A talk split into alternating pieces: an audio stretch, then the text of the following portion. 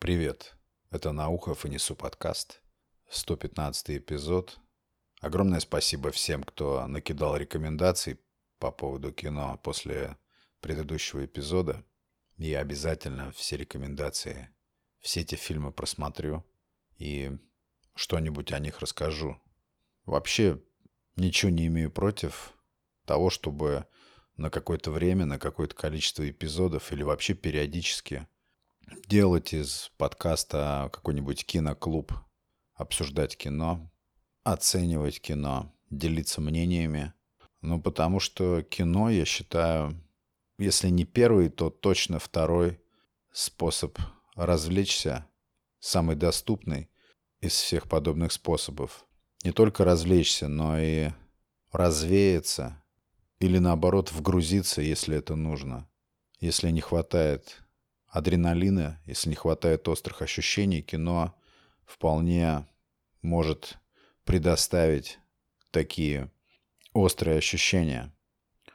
И еще я однажды хочу обязательно выразиться по поводу великолепного фильма, который называется «Горькая луна» Романа Полански.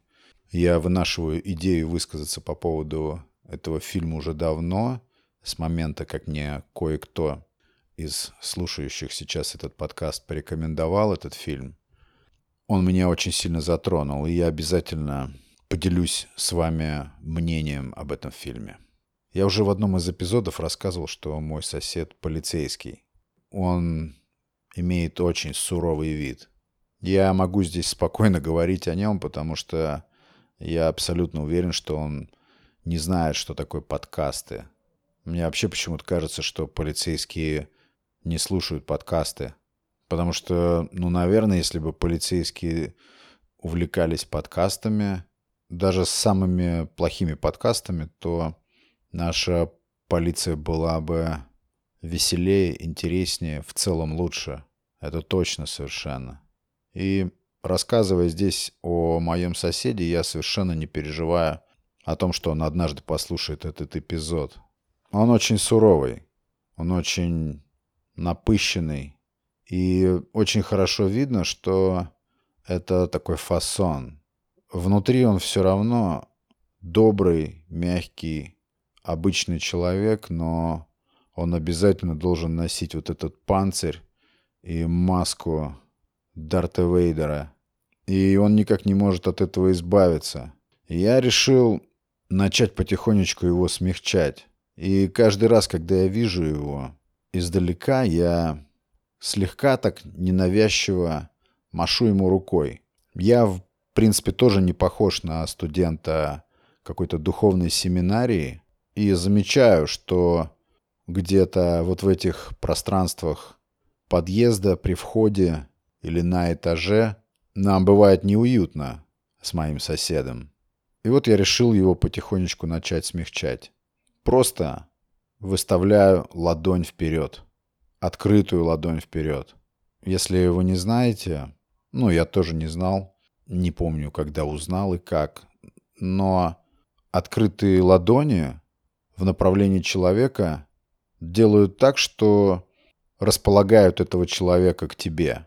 Я не знаю, может быть, это не всегда работает, но предыстория всему этому такова, что демонстрируя открытые ладони, ты как бы заверяешь собеседника или оппонента, человека, который находится напротив тебя, в том, что у тебя нет оружия. И это автоматически где-то в подсознании создает ощущение безопасности. И через некоторое время мой сосед полицейский стал отвечать тем же. Стал также поднимать ладонь вверх. Мне понравился этот результат. Я был доволен, что удалось сдвинуть это дело с мертвой точки. Потом позже я стал замечать, что я забываю уже по сложившейся традиции махнуть ему рукой. И тогда он стал делать это первым. Причем я заметил, что если вначале он делал это с каким-то стеснением, с явным каким-то преодолением себя, то потом с течением времени он стал делать это легко непринужденно, и я стал даже замечать, что ему нравится этот жест. Ему нравится, что два соседа приветствуют друг друга. Он стал делать это постоянно, даже если мы пересекаемся несколько раз на дню. Он едет на машине и делает этот жест таким образом, чтобы я точно увидел, что он показывает мне ладонь, что все нормально, что он меня видит. И дошло до того, что я уже стал забывать приветствовать его, и тогда он мне напоминает об этом ритуале. О чем я хочу сказать? Я хочу сказать о простой вежливости. Почему-то ее либо очень мало, либо слишком много. Нету какого-то баланса, какого-то усредненного ощущения всеобщей вежливости. Или вот я разговариваю с, ну пусть будет менеджер автосервиса. Во-первых, я, бывая в этом сервисе, периодически уже в течение долгого времени, двух или трех лет. И каждый раз, подходя к вот этой стойке, мне задают один и тот же вопрос. Кто я, какой автомобиль и прочее. И однажды я спрашиваю у этого человека, который за вот этой стойкой ресепшена оформляет заказы, спрашиваю, у тебя же там компьютер стоит, правильно? Он говорит, да. Я говорю, так неужели сложно тебе внести всех однажды в базу полностью? У вас там наверняка какая-то программа есть. Это же очень несложно. Я уже не говорю о том, что ты мог бы просто запомнить лицо мое, что ли, как я, например, помню твое. Но я уверен, что он помнит мое лицо. Он помнит всех своих клиентов. Но почему-то ему обязательно нужно делать вид, что он видит меня впервые. Вот этот феномен мне непонятен. Такое ощущение, что сервис строится на том, чтобы... С одной стороны, он должен строиться на том, чтобы исполнитель и клиент сближались, а с другой стороны, получается, если глядишь вот на такие хозяйства, то предприятие не настроено на то, чтобы с тобой сближаться, не стремиться к взаимной лояльности. Вот это меня всегда удивляет. Мне кажется, что большая часть людей, которые любят вот эту ушедшую сейчас из России сеть американского питания, самую знаменитую, посещали эту сеть помимо, конечно же, всех этих дурманящих запахов и именно вкусовых предпочтений, гастрономических предпочтений, в основном люди всегда шли туда для того, чтобы ощутить приятное отношение к себе. Я не помню, чтобы там когда-то возникали случаи хамства, вообще хоть какого-то проявления недоброжелательности. Моей мечтой всегда было, чтобы все государственные учреждения научились у этой сети правилам общения с посетителями, с гостями, с клиентами. Эта система как-то добилась того, что каждый человек, который потом составляет ее часть в виде сотрудника, впитывает эти ценности в себя и уже потом строит свою работу, общение с посетителями, с клиентами в этом традиционном, уже давным-давно заведенном формате. И вот опять возвращаясь к сервису мы начинаем обсуждать с этим менеджером. Но я не хочу его называть менеджером. Это менеджер, это слово не подходит к описанию этого персонажа. Мы стали обсуждать мою проблему. Я нормально общаюсь, спокойно рассказываю, описываю, пытаюсь дать предельно подробную информацию, чтобы получить предельно подробный ответ. Но вот проблема. Довольно часто люди у нас воспринимают вежливость как способ заискивания, я так понимаю. Мы все разбираемся в каких-то своих сферах досконально. Каждый из нас в своем деле понимает что-то больше других. И когда мы общаемся с человеком, который понимает в нашем деле гораздо меньше или не понимает вообще, ну, нормальный расклад, здоровый расклад – это просто рассказать человеку то, что ты знаешь, погрузить его в это и сделать так, чтобы он после общения с тобой уже знал, что знаешь ты, чтобы был информирован. Я думаю, так это работает. Ну, потому что это никуда не годится, если ты дока в каком-то деле, и у тебя возникает желание подчеркнуть твое превосходство перед человеком, который либо меньше знает в этом деле, либо не знает ничего. Но я считаю, что это признак средневековья. И вот он, этот, пускай менеджер в жирных кавычках, начинает как раз демонстрировать что-то подобное, что он крупный специалист в деле, которое мы обсуждаем, а я человек, который или ничего не понимает, или очень трудно понимает. И я с ним разговариваю и сам себе задаю вопрос. Неужели тебе так сложно? Это я обращаюсь к нему как бы. Неужели тебе так сложно просто ответить на мой вопрос или решить мою проблему? Неужели обязательно нужно пускаться вот в эту демонстрацию превосходства, словоблудия? Я с ним общаюсь и понимаю, что я тоже могу сейчас перейти на совсем другие диалекты. Я могу перейти на совершенно другой уровень общения. Я уже заранее себе представляю конфуз, который я поселю в нем. Я заранее вижу, как он смутится от моего перевоплощения. Он удивится тому, как, может, в одну секунду человек из вежливо общающегося превратится в вампира. Так каждый из нас может когда нас не понимают, когда мы с открытой душой к человеку, но не видим и не чувствуем подобной обратки. Он перешел границу. Это выразилось в интонации, выразилось в общем потоке слов, в жестикуляции его. И мне в конце концов все-таки нужно было решить мой вопрос. И я решил оставить вежливость. У нас у всех есть такой режим, когда, когда уже не достает терпения. И поразительно, как меняются люди, когда ты начинаешь задавать прямые вопросы, прямые колючие вопросы, настаивая на прямом ответе. И эта коммуникация далека от того, как общаются люди, которые считают себя вежливыми. И дальше. Почему-то вежливость довольно часто у нас воспринимается как слабость. Согласны, есть такой стереотип? я думаю, что повсеместно. Если ты разговариваешь вежливо, значит, ты типа слаб. Но это ж неправильно. А еще услышал фразу, что человек настолько зол, насколько он несчастлив. Тоже стал думать.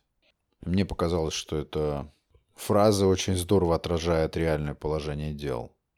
Оно вроде слова такое, приевшееся, вежливость, будь вежливым.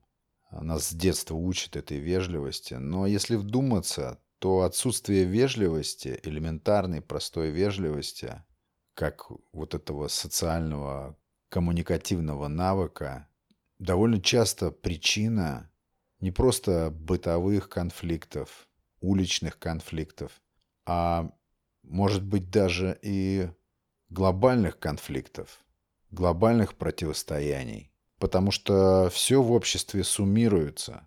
Злоба суммируется. И во что это может перерастать, несложно догадаться, когда это становится какой-то критической массой.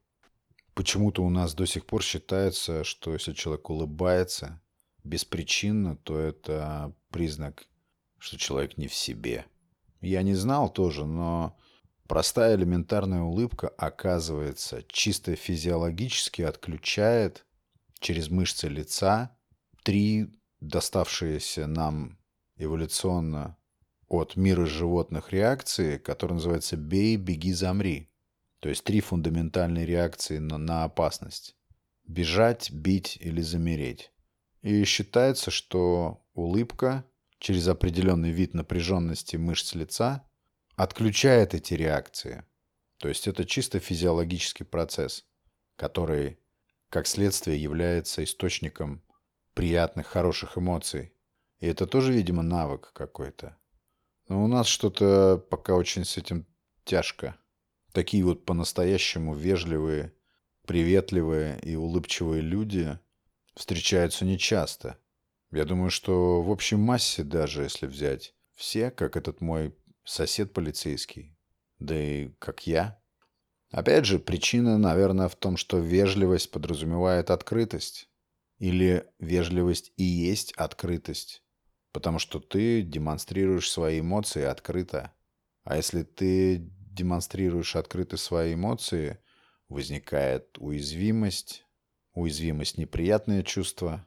Поэтому у всех на лицо щит суровости. Точно, щит суровости. Так безопаснее, так надежнее. Да, люди, которые улыбаются и демонстрируют вежливость, какую-то повышенную вежливость или вообще просто вежливость. Ну, как минимум, часто такие люди выглядят странными в глазах окружающих. Суровый человек не выглядит странно. Или выглядит менее странно. Так нам более привычно. Есть какие-то версии, что люди более суровые в зависимости от климата, якобы погодные условия или малое количество теплых дней в году делает людей вот такими вот суровыми, черствыми, внешне, по крайней мере. Но эта теория не очень стройная, потому что я знаю, что вежливость, чуткость, готовность прийти на помощь – это черта людей, живущих как раз на севере. И свойство такое возникает тоже по понятным причинам. Север – это экстремальные условия, и выживание там строится на взаимопомощи, на взаимной поддержке, на том самом пресловутом чувстве племени. Поэтому эта теория не выглядит стройной и хоть что-то объясняющей. Я думаю, что такая простая бытовая вежливость отсутствует именно по причине того, что она делает тебя открытым.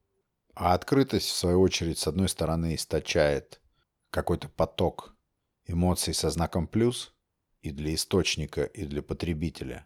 А с другой стороны, для источника таких эмоций, для человека открытого, это уязвимость.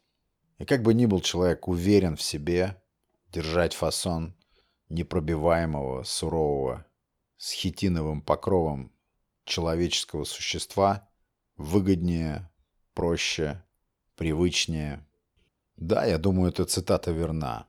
Человек зол настолько, насколько он несчастен. Я думаю, это тесно связанные друг с другом величины, зависящие напрямую друг от друга. Да, это высказывание справедливо. Надо что-то с этим делать. Это понятно, что никогда мы не добьемся общества, в котором хотя бы две трети вежливы и улыбаются, но точно есть смысл потихоньку к этому идти. Какой-то библейский эпизод получается. Но такие мысли. Так я размышляю на этот момент, на этот день. И этих вещей, о которых я говорю, действительно не хватает именно в массе. Мы видим все это точечно, в виде какого-то эксклюзива, но это не массово. В основном все равно человек человеку волк как говорит другая идиома. Вот такие мысли, друзья, на этот момент. Огромное спасибо вам за внимание, за прослушивание этого эпизода. Спасибо всем, кто остается на подкасте. Впереди будет еще много интересного. Точно. Спасибо всем, кто подписался на подкаст, всем, кто присоединился к аудитории. Это был Александр Наухов и «Несу подкаст» подкаст, который выходит по вторникам и субботам. Пока.